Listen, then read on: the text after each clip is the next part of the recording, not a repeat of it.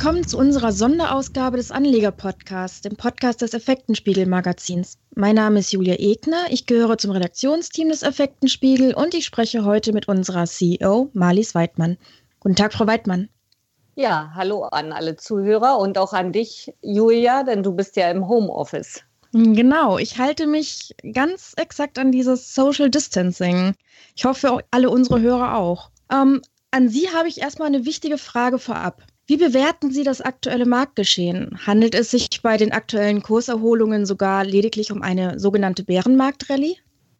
Oh, das ist ja gleich eine ganz schwierige Frage oder die schwierigste überhaupt. Ähm, denn es ist natürlich schwer einzuschätzen. Wir befinden uns derzeit in einem Abwärtstrend. Das ist richtig. Der Markt ist komplett abgestürzt und jetzt gibt es eine Gegenbewegung und wie weit uns die führen wird, wissen wir nicht.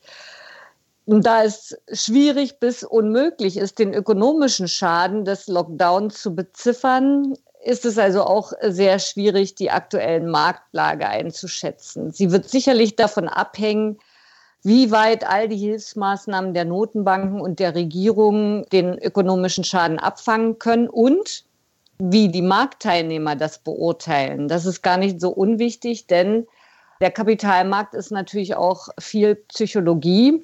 Genügen also die drastischen Wachstums- und Gewinnrücknahmen der Unternehmen? Hat man die schon eingepreist? Der DAX jedenfalls startete ja recht vielversprechend in die neue Handelswoche. Nachdem das Aktienbarometer zunächst nochmals die Unterseite bei 9.454 Punkten austestete, gelang eine deutliche Erholung bis auf über 10.000 Punkten. Das macht Mut.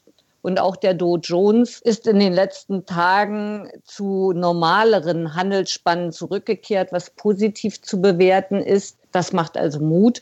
Aber das wird natürlich auch vom gesamten ökonomischen Schaden abhängen. Und wir wissen ja, dass die Schätzungen renommierter deutscher Forschungsinstitute wie dem IFO-Institut oder dem Institut für Weltwirtschaft davon ausgehen, dass also diese Zeiten des Stillstands für uns maßgeblich sein werden.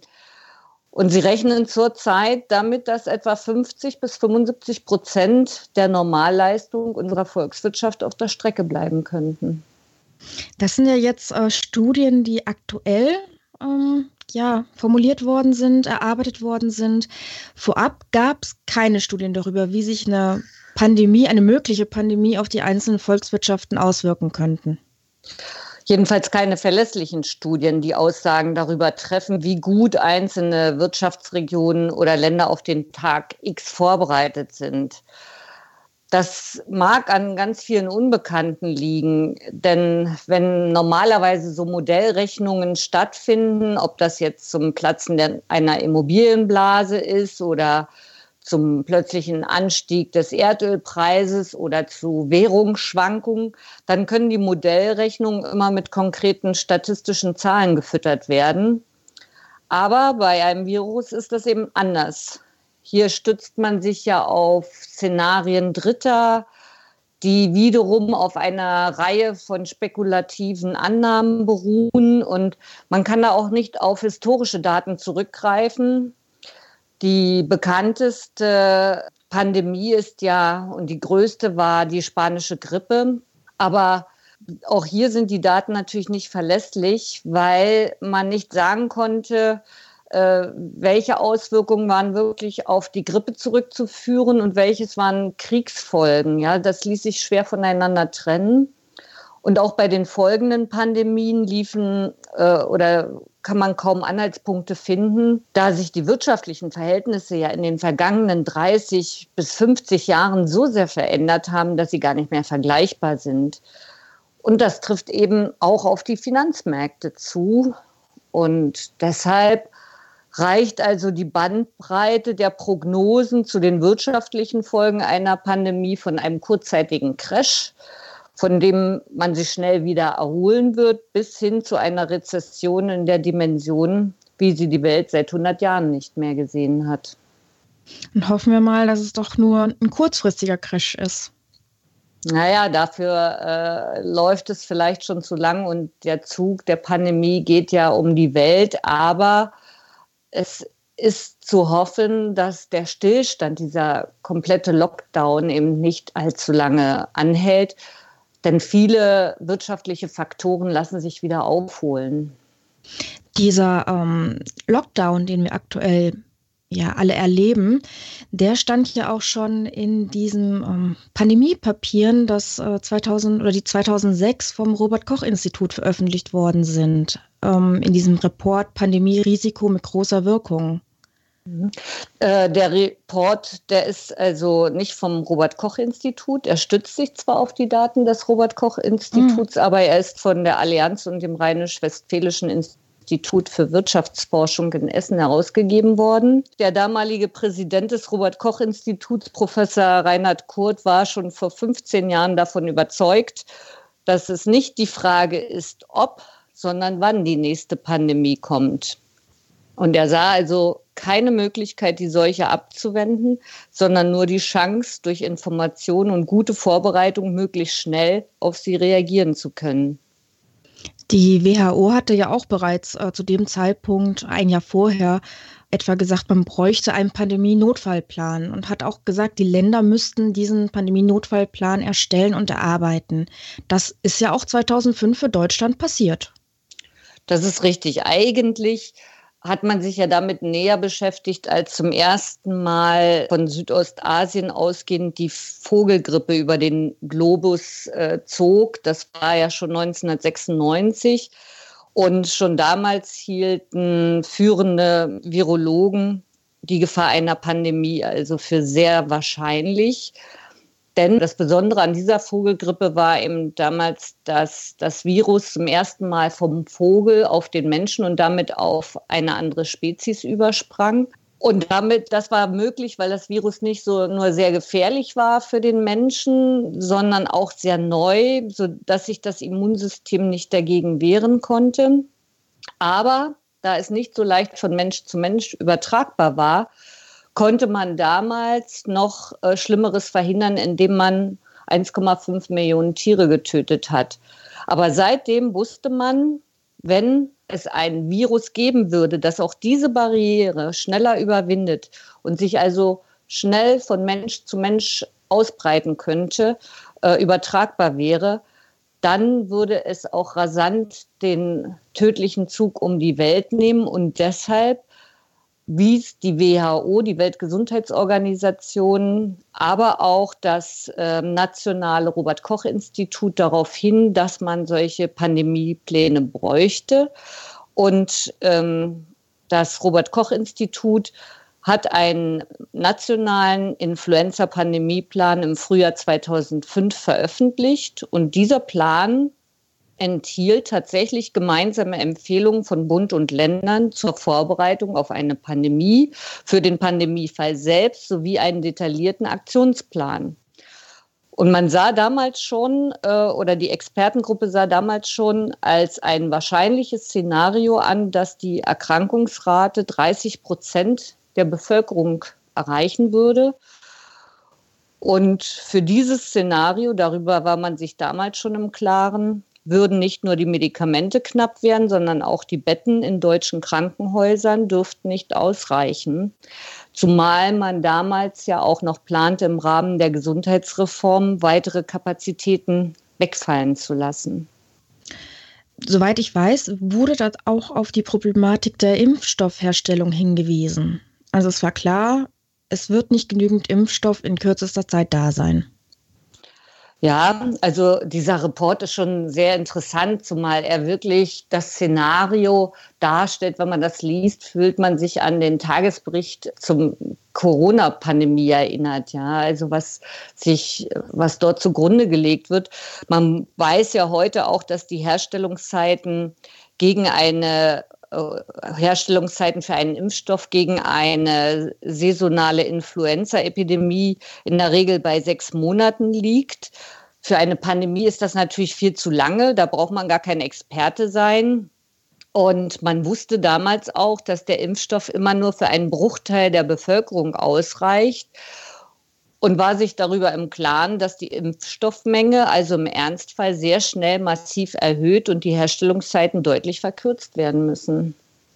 Wenn wir uns das jetzt mal ökonomisch ansehen, dieser Report hat ja damals so angesetzt, zwischen alle, also alle elf bis 40 Jahre ungefähr kommt eine Pandemie. Und ähm, wie könnte man sich denn jetzt ökonomisch darauf vorbereiten? Angenommen, es sind jetzt 30, 40 Jahre tatsächlich, dann hängt man oder sitzt man eben 30 oder 40 Jahre auf den Kapazitäten, muss die pflegen, das kostet Geld. Ähm, das ist doch ökonomisch nicht so sinnvoll, oder? Ja, genau, das ist wahrscheinlich der Punkt, äh, dass man halt fragt, auch heute fragt man sich ja, wo sind denn diese Pandemiepläne hin? Hatte man schnell Zugriff darauf oder nicht? Warum hat man nicht mehr Betten vorgehalten? Wobei wir ja in Deutschland schon viel mehr äh, Betten auf Intensivstationen vorhalten als in anderen Ländern. Aber man weiß natürlich nicht, ob solche Empfehlungen womöglich den leeren Kassen von Ländern und Kommunen zum Opfer gefallen sind, denn die Gesundheitsreform zum Beispiel, in der Gesundheitsreform wurden allein 135.000 Krankenbetten gestrichen. Es ist natürlich immer ökonomisch schwer, solche Kapazitäten äh, über Jahre oder gar Jahrzehnte vorzuhalten. Also Deshalb möchte ich auch nicht den Stab über Politiker brechen, die jetzt einen schweren Job machen und ihn durchaus gut machen. Aber man muss natürlich für die Zukunft lernen und überlegen, was lernen wir aus dieser Pandemie und wie bereiten wir uns darauf vor. Das ist ja in allen Bereichen so. Möglich wäre ja zum Beispiel, dass sich die Länder untereinander ähm, besser absprechen. Man sieht das ja auch aktuell. Da hat sich ja NRW-Ministerpräsident Armin Laschet vor kurzem eine Schelte des bayerischen Amtskollegen äh, Markus Söder eingefangen, als er auch nur andeutete, man könne das Ende der Ausgangsbeschränkungen oder man könnte über das Ende einer Ausgangsbeschränkung reden. Lassen Sie uns doch kurz in das Zitat aus der Pressekonferenz reinhören. Meine sehr verehrten Damen und Herren, liebe Mitbürgerinnen und Mitbürger, heute wieder neue Informationen. Die Lage ist weiter sehr, sehr ernst. Deswegen gibt es keinen Anlass, in Deutschland oder in Bayern darüber zu reden, dass es Entwarnung gäbe. Es gibt keinen Anlass, falsche Hoffnungen zu wecken. Und es ist keine Zeit für einen vorschnellen Exit oder entsprechende Debatten. Gut, das ist natürlich äh, immer leichter gesagt von außen. Wir sind natürlich ähm, eine Demokratie und wir haben bestimmte Hoheiten, die im Bund liegen und bestimmte Hoheiten, die den Ländern und Kommunen obliegen und die auch damit natürlich den regionalen Besonderheiten Rechnung tragen sollen. Und diese Situation hat ja äh, niemand dieser Politiker, die heute ähm, am Start sind, und auch wir haben das ja nicht erlebt, noch nie erlebt in, in der Geschichte der Bundesrepublik. Und damit jetzt schnell und äh, sorgfältig umzugehen, ist sicherlich nicht so ganz einfach. Aber genau deshalb gibt es ja solche Pandemiepläne. Und ich denke auch, dass diese Pandemiepläne zu Rate gezogen wurden und dass man jetzt auch, es ist auch richtig, dass man in diese Länder schaut, äh, die damit besser oder augenscheinlich besser umgehen, wie zum Beispiel Südkorea. Warum lassen sich dort schneller Erfolge verzeichnen? Was haben sie richtig gemacht? Was haben andere falsch gemacht? Diese Analyse gehört ja dazu. Aber Fakt ist, jeder weitere Lockdown-Tag vergrößert den wirtschaftlichen Schaden.